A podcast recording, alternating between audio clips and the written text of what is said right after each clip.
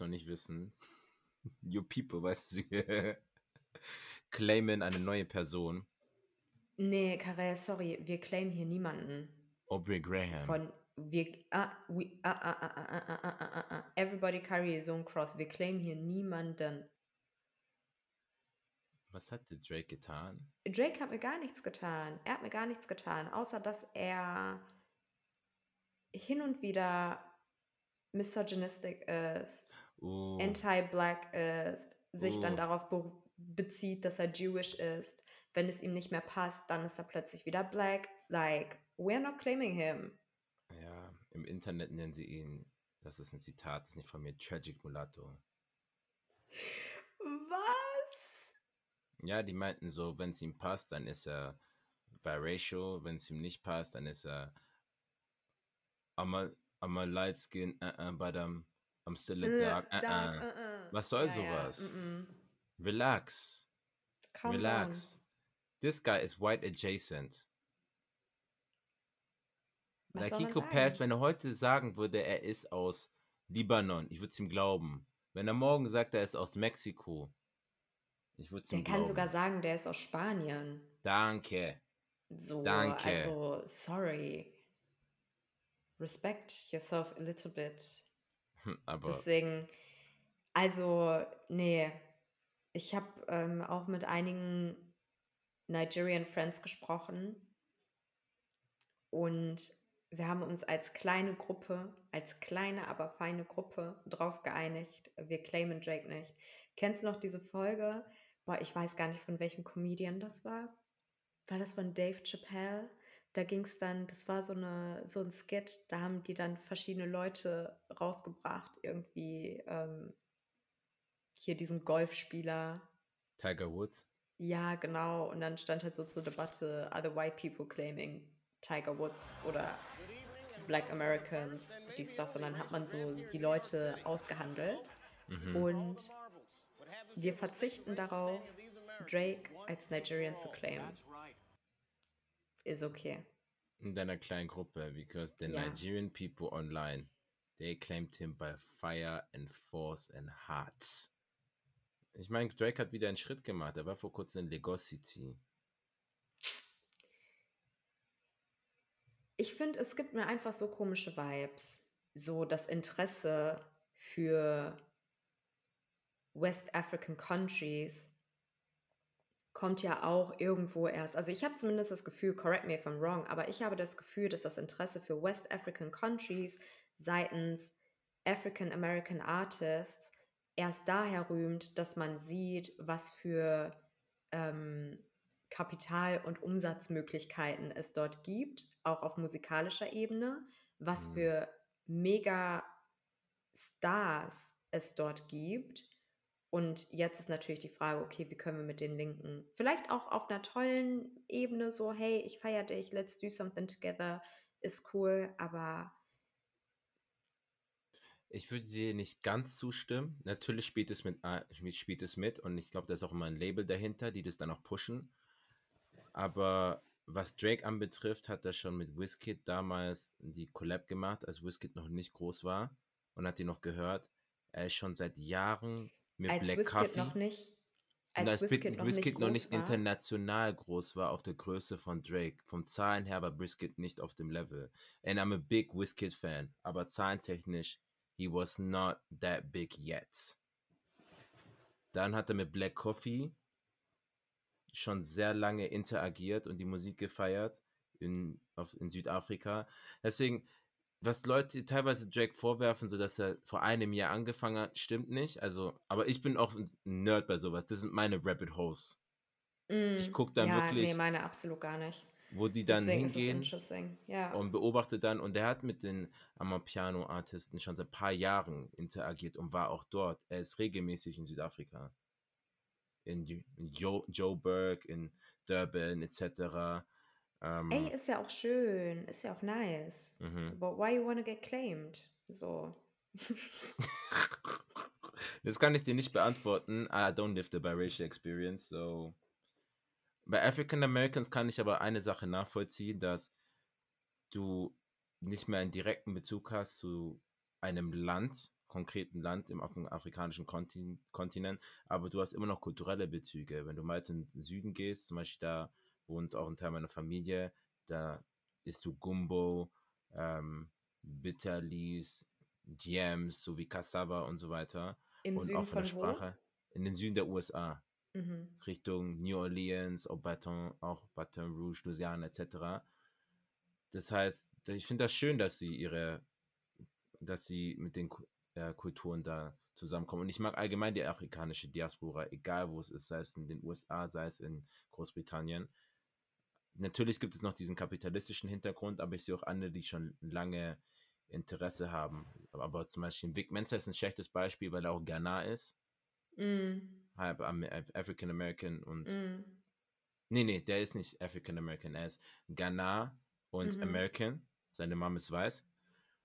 Ähm, und da gibt es halt Leute wie Rick Ross, die schon seit einigen Jahren da sind und auch investieren. Mm, Jay-Z etc. und so auch. Also man muss halt unterscheiden, finde ich, zwischen, was machen die Leute hinter den Kulissen, weil ich gucke halt auch, wo, wo rein investieren sie. Wenn ich dann sehe, ey, seit 2003 investieren sie schon rein und sind die regelmäßig da, aber die reden halt nicht unbedingt darüber, dann Was ist ist denn so, dein, ja, mhm. was ist Dann- denn dein Hm. Take zu Drake? Also was, was macht er auf, the, auf dem African Continent? Boah, ich habe Drake halt als einfach Musikliebhaber gesehen. Wenn er etwas nice findet, einen Genre, Musik, dann macht er einen Deep Dive und interagiert halt mit den Leuten. Und dann geht er halt in die Länder, wo er, wo er hingeht. Und da Aber weißt du, bei. Drake, Ja, jetzt nicht aus dem Rabbit Hole gesprochen wie bei dir, aber bei Drake habe ich so das Gefühl, wenn er etwas nice findet, so wie du schon gesagt hast, dann geht er dorthin, dann Ja. interagiert er damit. Und dann klingt er plötzlich auch so. So, he makes it his identity. Oh, Und das finde ich yeah, halt irgendwie ein bisschen so. Yeah, yeah, ja, I, I kind of understand that. Ja, mm. Ich habe ein Gegenbeispiel. Jemand, der diese kulturelle Wertschätzung zeigt, Ed Sheeran. Der hat ja ein paar Songs gemacht und ist dann auch nach Ghana gegangen und hat dort in der Zeit wirklich im, im Dorf gelebt, also nicht wie ein Expert, teilweise auf Twi gesungen, das sich beibringen, sich das beibringen lassen. Und ich glaube, wir hatten das Thema sogar schon mal, aber wie kann es sein, dass durch die Bank durch alle Afrobeats-Artists, die ich kenne, Ed Sheeran feiern und privat mit ihm Zeit verbringen. Nicht mehr im Club, privat. Von Burner Boy bis zu Fireboy bis zu was weiß ich noch, ähm, Stormzy, okay, er ist nicht unbedingt jetzt ein Afrobeats direkt Artist, aber Afro-Diaspora und sagen, ey, der ist ein, der ist Hammer, der Typ. Nice. Oder auch Aber Justin. woran ja. liegt das? Weil es gibt ja noch eine andere Fraktion. Wenn die sieht, Ed Sheeran macht was mit Burner Boy, denkst du dir, what the fuck? Was hat Ed Sheeran, das so faszinierend sein könnte? Er ist wahrscheinlich ein richtig cooler Typ, von dem, was ich sehe. Ich will mit Ed Sheeran Zeit verbringen, basierend auf den Videos, die ich sehe. Er wirkt einfach, er wäre einfach live auf der Party, er holt seine Ukulele, seine Gitarre raus und wir viben einfach am Lagerfeuer und singen traditionelle Lieder im, in meiner Muttersprache mit ihm und er ist mit dabei. Er ist wahrscheinlich der, wow, ich will was, ich will mal reisen, wo, wo willst du mich hinbringen in deinem Heimatland und so weiter. Und dann gehen wir dahin und er macht alles mit. Like he Wo seems ziehst du like, die Grenze? ja. Mhm. He seems like? he seems like an Oibo person who's aware that they are Oibo, die nicht so sagen, ich sehe keine Farben und so weiter, wir sind alle gleich, sondern so, I know that when I walk there, I am Oibo. And that is, and that is okay. I just happen to be Oibo. But I just appreciate what I get. Aber zu deiner Frage. Wichtiger Punkt. Wo siehst du denn die Grenze bei Künstlern, wo wir gerade in der Musik sind, können auch in der Musik bleiben, zwischen Cultural Appreciation und Cultural Appropriation?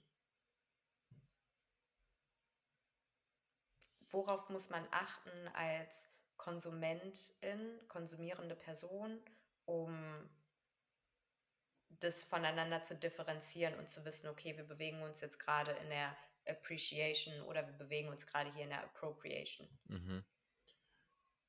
Ich würde sagen, bei der Beschreibung von dem, was du machst, offiziellen Pressetexten, aber auch Songbeschreibungen, dass du ebenso akribisch und präzise das beschreibst, wie du dein herkömmliches Genre beschreiben würdest. Nicht einfach Afrikamusik, wilde Vibes, sondern du gehst wirklich ins Detail, welches Genre und es erklärst und nicht mit dem, ja, Leute werden es nicht verstehen. Ja, then make people understand. Dann geh halt mm. Deep Dive, interagier mit den KünstlerInnen aus, der, aus dem Genre, mit denen auch Kollaboration machen. Und wenn du dann Erfolg damit hast, dann auch Leute auf Remixes draufholen, da weitermachen, dass das nicht einfach ein Ding ist, wo du reingehst, dann machst du deinen Hitsong und dann setzt dich nie wieder damit auseinander, sondern like spend time with the people. Dann gib vielleicht ein Konzert für diese Community. So, das war ja auch das Problem bei, ähm, bei der Peter Fox-Debatte, als sie losgetreten worden ist, dass es dann irgendwann auf Twitter hieß, ja, Peter Fox hat einmal Piano erfunden. Das ist einfach so, dass es ähm, Zeitschriften, ich glaube, die Märkische so auch geschrieben haben, er kam mit der, kommt mit einem völlig neuen Genre. Und das ist halt das Problem, aber das ist ein Ding, was die Medienlandschaft macht. So, mm. dass du mhm. halt als Uibo dann das Gesicht von etwas wirst. Aber da, da bin ich der Meinung, bei kultureller Wertschätzung musst du aktiv dagegen rudern und immer wieder Leute daran erinnern, uh -uh, das kommt nicht von mir. Mhm. Ich schätze den Sound und spiele den gerne, aber das sind meine Inspirationen und du musst es umso mehr vokalisieren, weil wir Geschichtsschreibung haben und was dann passiert ist, Christoph Kolumbus hat Amerika entdeckt. Und wir haben das in der Schule gelernt wie ein Fakt. Like, ja. das ist einfach eine Lüge. Und es ist einfach in Lehrbüchern, weißt du? Und das ist das oftmals, dass ähm, Uibo in Kulturen reingehen und nicht ansatzweise dieselbe Expertise haben. Und ich sage nicht, dass die Lieder sich nicht gut anhören können. Ich sage einfach damit, die sind nicht so deep drin, die sind nicht damit aufgewachsen, aber das wird dann diese durchschnittliche Song in dem Genre, durchschnittliche Amapiano-Song im Vergleich oder Afrobeat-Song, wird dann mhm. das Gesicht in der internationalen Berichterstattung und der Song mhm. auf einmal. Und ich weiß, dass Afrobeats-Artisten dann Collabs auch machen, um selbst ihre Musik hochzupushen. Rimmer mit Selena Gomez, mit Calm Down, did not like it, aber ich verstehe, woher er kommt und warum Same. er das macht. Ja. Ähm, ich wünsche mir halt, dass die Wertschätzung da ist. Und Wertschätzung für mich ganz konkret ist Indien, wie Indien Rima mag. Das ist für mich kulturelle Wertschätzung. Wie sie ihn Erklär feiern. Mal, ihn. Der ist in den Top 100, ich glaube sogar in den Top 10 Songs von Indien. Der war auch Number One. Mhm. Der war auf der Talkshow. Die haben ihm so ähm, Sätze gegeben. Er hat sie, ich glaube, auf Hindi, er hat sie nachgesprochen, so perfekt akzentfrei. Ähm, die ganzen Influencer haben sich mit ihm treffen wollen. Die größten Influencer mhm. haben ihn in die Shows eingeladen. Sie haben versucht, so raus Sachen aus seiner Sprache, er ist ja Edo, ähm, mhm. wiederzugeben. Er hat, er hat eine ganze Tournee durch Indien gemacht. Nicht ein Konzert, Tournee. Und wenn man ihm oft nachsagt, dass sein Sound sich manchmal anhört ähm, wie indische Musik, Punjabi-Musik. Mhm. Und das ist für mich wirklich diese Wertschätzung gegenüber den Artisten. Er ist dann hingegangen, wenn die sagen, hey, du hörst dich an wie wir, und hat dann dort eine ganze Tournee gemacht und das organisiert. Ich weiß, von Infrastruktur ist manchmal schwer, das ganze Equipment zu bewegen, weshalb, äh, boah, ja. sie auch in der Kritik steht und so. Warum geht es nicht nach Afrika, wenn sie Welttournee macht? Sehr teuer rumzugehen, aber man sollte dahin arbeiten, dass es möglich ist, dass du überall hingehst. Das sind so konkrete Voll. Beispiele, meiner Meinung nach. Ja, richtig nice, aber auch wichtig, dass das ähm, nochmal so, also nochmal aus auch aus einer kulturwissenschaftlichen Perspektive von dir zu bekommen. Cool. Thank you. Und ähm, dann hast du natürlich auch jetzt nicht umsonst Drake so krass angeteased. Ja. Yeah. Mit seinem What is Fada. Ähm, what's poppin'? Drake und Nike, what? Drake hat eine, so ein Branch von Nike, also es heißt Nike Nocta. Die hatten damals diese Jacken. Mhm. Wie nennt man diese Jacken, die wie ein Michelin-Mann aussehen? Puffer Jackets. Ja, Puffer Jackets. Und er hatte so eine gelbe. ich wollte die damals haben. Ah, die gelbe vom, diese gelbe von dem Meme? Ich weiß nicht, ob es vom Meme war, aber es war halt so Nocta vorne und hinten so, so das Nike-Zeichen 3D kommt raus. Und er hat jetzt eine neue Kollektion und die ist halt, das habe ich ja vorher anteasert, angeteasert, in Nigeria. Und bei der Pressekonferenz hat halt Nike Nocta gesagt, dass die Distant Regards Kollektion, so heißt sie, ist von Nigeria, also dem Lebensstil und dem Bedürfnis nach Vielseitigkeit inspiriert. Aber als Ganzes geht sie über diese Mhm. Absicht hinaus und ist ein Must-Have für jeden, der unterwegs ist. Und da haben sie halt in Lagos City geshootet. Und das ist halt so ein Tracksuit kind of Style. Und ich habe das angeguckt und dachte mir, are they not hot? ähm, also, weil I've, I have not been to Nigeria yet, but if the climate is anything like Douala or Yaoundé heat in Cameroon, I know they were sweating like crazy. Und es sah auch so aus, als wäre es da gerade die Trockenzeit. But, hm, me, I don't know. Okay, Funktionsstoff. Die sehen aber sehr leicht aus, tatsächlich. Sieht so ein bisschen wie dieser, mm, ich weiß gar nicht, wie der Stoff heißt, den Nike ACG auch regelmäßig benutzt für diese ähm, Regenjacken zum Laufen gehen und so. Mm, Weißt du, was ich meine? Ja, ich verstehe, was du meinst. Ich meine, die Kollektion ist jetzt auch nicht neu, die war aus dem Frühjahr, aber das ist halt jetzt nochmal als Thema hochgekommen. Das, das ist aber genau das bei dem Thema, um bei dem Thema zu bleiben, wo wir sind, dass es so untergegangen ist. Dass es weit, weil es jetzt wieder kommt, vielleicht, vielleicht auch mit dem Rise wieder von Afrobeats in der Popularität. Aber Mm. das, meine Timeline wurde nicht vollgeschwemmt. Also ich habe jetzt, dass wir diese Woche was so dazu bekommen. So, like, what is going on? Aber welche Rolle spielt denn Drake bei der Kollektion? Das habe ich irgendwie noch nicht ganz verstanden. Was ist Drake ist, sein, was ist sein Part? Ist er Brand Ambassador oder? na, Nike Nocta ist äh, von Drake. Ah, Also in Zusammenarbeit mit Nike. Simumu. ist eine Drake-Nike-Kollaboration.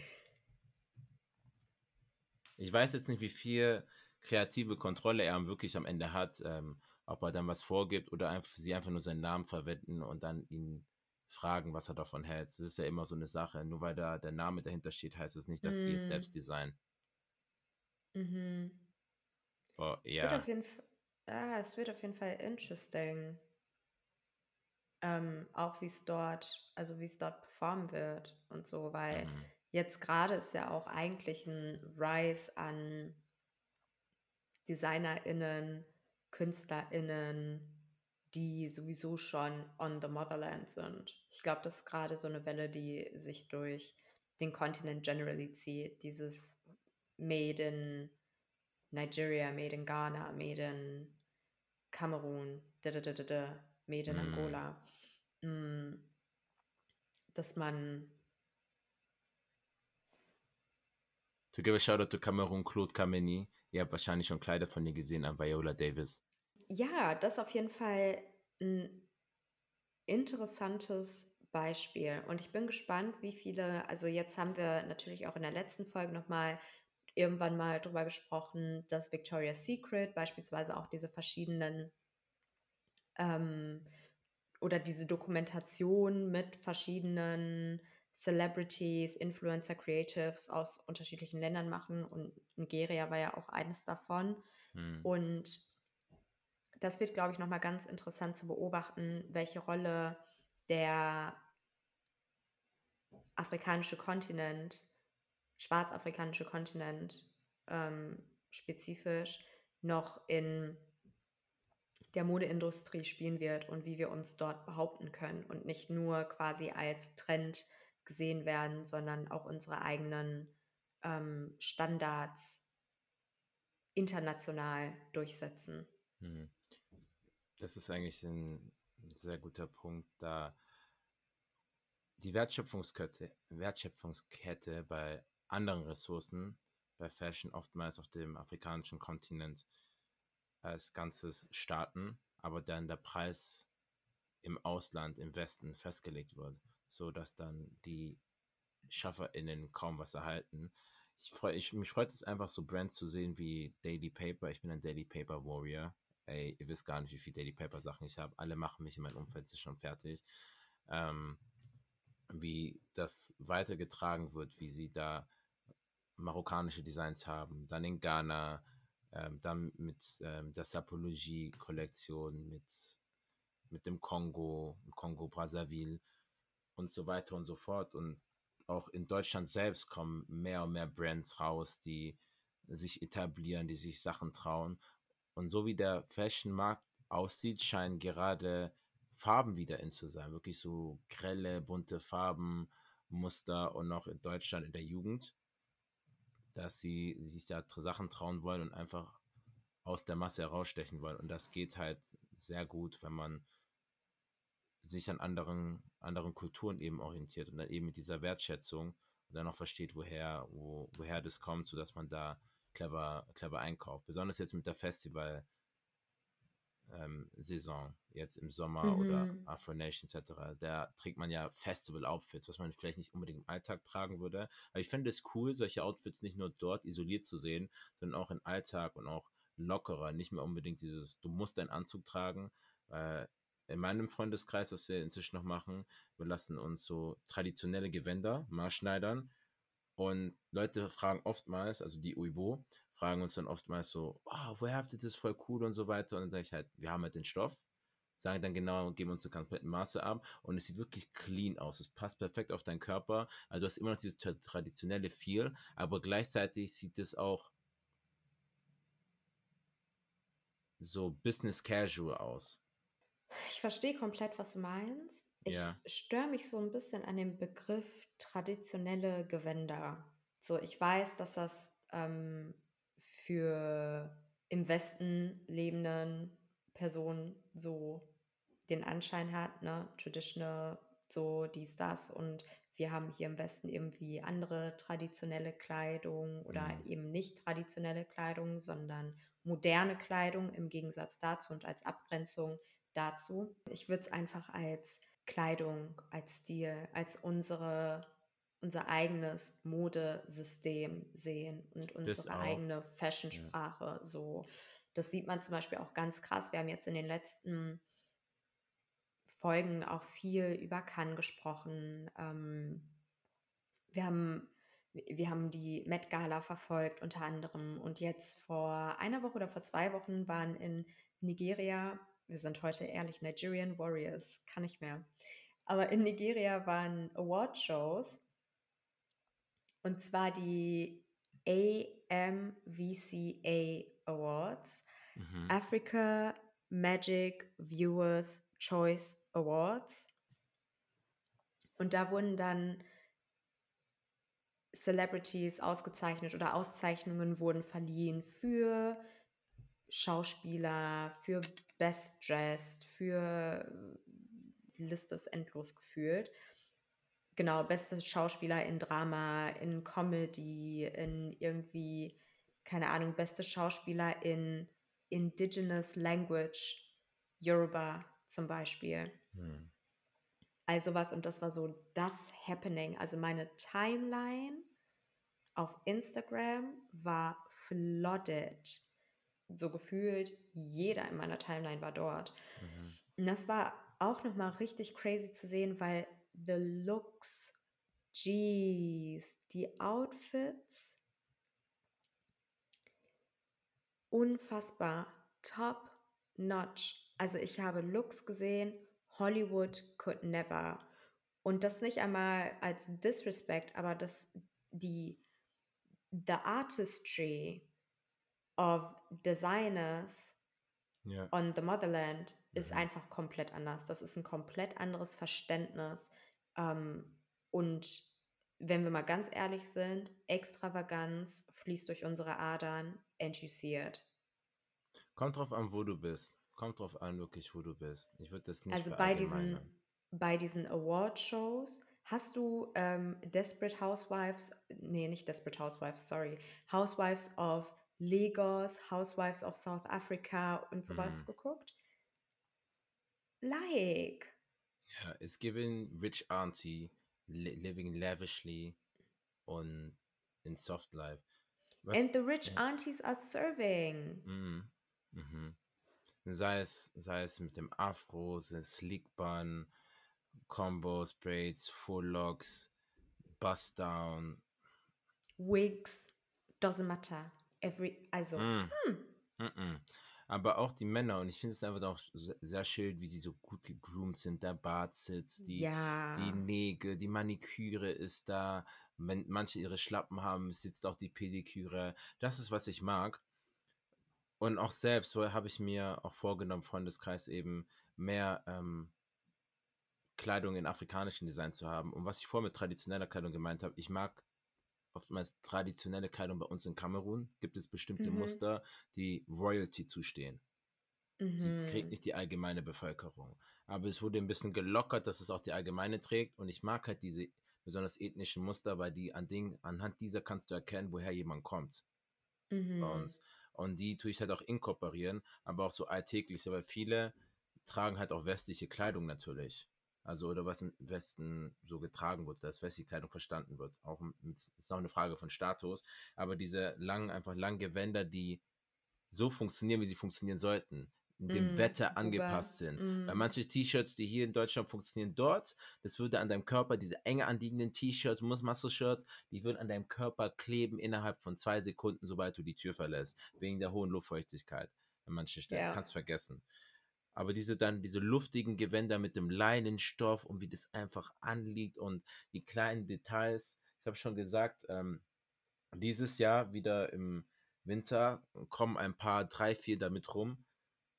Und die Leute, die mir persönlich auch auf Instagram folgen, ich weiß nicht, ob ihr das in der privaten oder öffentlichen Story habt, da habt ihr das ein paar Mal gesehen und wir kombinieren das halt clever. Wir sind halt Diaspora-Kinder und wir Mhm. kombinieren wirklich all unsere Einflüsse. Wir haben dann so schöne Sneaker noch dazu, also Sneaker oder schöne, nicht unbedingt Anzugsschuhe, aber weißt du, diese Ja, Casual-Shoes, nicht unbedingt Jordans. Du weißt, was ich meine. Ich will keine ja, Marken ich weiß, nennen. was du meinst. Because we're not getting paid yet from, Ja, from ich them. weiß, was du meinst. Genau. Und das ist so dieses Umdenken, so, wow. Inzwischen, wenn ich was sehe, aus einer Kultur, kann sein aus Kenia, ein Bekannter von mir vor kurzem Kenia, Tansania, er hat mir Bilder gezeigt. Wir schreiben eine Auntie an oder eine Cousine oder ein Cousin, was auch immer, oder Bekannte, die Designer sind und sagen, kannst du mir das herstellen? Okay, den Stoff, schicken den Stoff zu von der dritten Quelle, Mhm. unsere Maße und dann nimmt es dann die nächste Person dann aus Kenia oder etc. mit, weil wir eben diesen direkten Kontakt suchen zu den Designern und zu den ähm, StofflieferantInnen. Ich weiß nicht, wie es bei euch ist. Kannst du ja vielleicht mal erzählen. Ist Ja. es bei euch auch so ein, wenn du in deiner Familie für etwas gewertschätzt wirst oder Ja. belohnt wirst, dass du dann Stoff geschenkt bekommst? Ja, ja. So, und das ist, ähm, ich finde das so eine schöne Geste.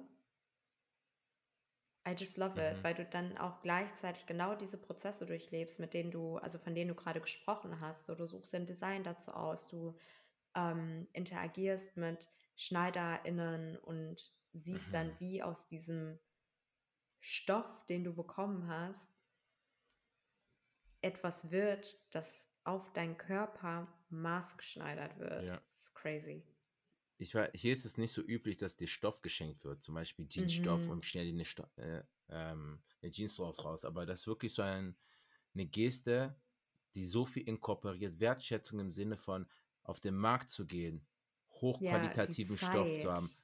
Ja. Zeit, genau, und das Auge dafür zu haben, Fragen nachzustellen und es dann mitzubringen und dich auch zu fragen, magst du dickeren, dünneren, bunten, monotonen Stoff? Mhm. Und ich habe dann halt von uns uns das traditionelles Gewand bekommen. Und das ist das, was ich vorher gemeint habe. Das trägst du nur Mhm. zu traditionellen Besonderen. Anlässen. Mhm. Nicht Geburtstagen, sondern zu einer Beerdigung, wenn jemand ein Chef Mhm. wird, also Chief wird oder etc. Das hat sich ein bisschen gelockert, wie vorher gesagt. Und das habe ich halt von meinem Onkel zum Beispiel bekommen.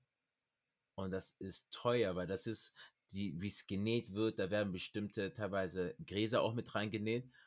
Und das wäschst du halt nicht auf eine normale Art und Weise in der Waschmaschine. Wenn du das machst, geht das kaputt. Nee. Das ist wirklich so Ja. eine rituelle Art und Weise. Und es ist immer so schwierig, es fällt mir so schwer, das auf Deutsch auszudrücken, weil Rituelle, die Leute haben schon wieder so Voodoo im Kopf, diese negativen Sachen und so. Aber es gibt bestimmte Prozesse, wie das durchlaufen wird, um das richtig schön sauber zu bekommen und dass es Mhm. einfach negative Energie von dir weghält und um dich auch zu beschützen. Du trägst etwas von deinem Vorfahren, von deiner Familie und kleidest dich damit und hast auch den Stolz und Leute wissen direkt, oh, er ist von den Bagante, Ja. er ist von dem Bameyam, er ist Basu, er ist Bangulab und so weiter und dann denkt man sich, oh nice. Und jetzt ist es auch so, dass du auch von anderen Ethnien was nehmen kannst und es nimmt ja auch niemand übel, weil die wissen, wir sind Diaspora-Kids, deswegen haben wir es nicht so eng mit den Ethnien und den Grenzen etc. und allgemein Tribalismus, wenn wir aktiv dagegen gehen, vorgehen, mental. Mhm. Aber das wird sich auch, also man sieht, dass sich das irgendwo schon auch in der Modewelt der jeweiligen Länder etwas lockert. So auch das Ja. Verständnis davon, was wann getragen wird und dass da einfach so ein sehr starker, großer Stolz bei ist. Und das ist etwas Mhm. sehr Schönes, was ich auch uns hier in der Diaspora sehr wünsche. Ja, This is your sign. This is your sign to get Stoff and have an auntie make something or an uncle make something for you. Das, genau das hier heute ist dein Zeichen. und wenn du glücklich bist, bedank dich bei einer Bewertung, mit einer Bewertung vom Podcast auf Spotify und Apple und wieder Peace and Love von Tari und Karel. Au revoir.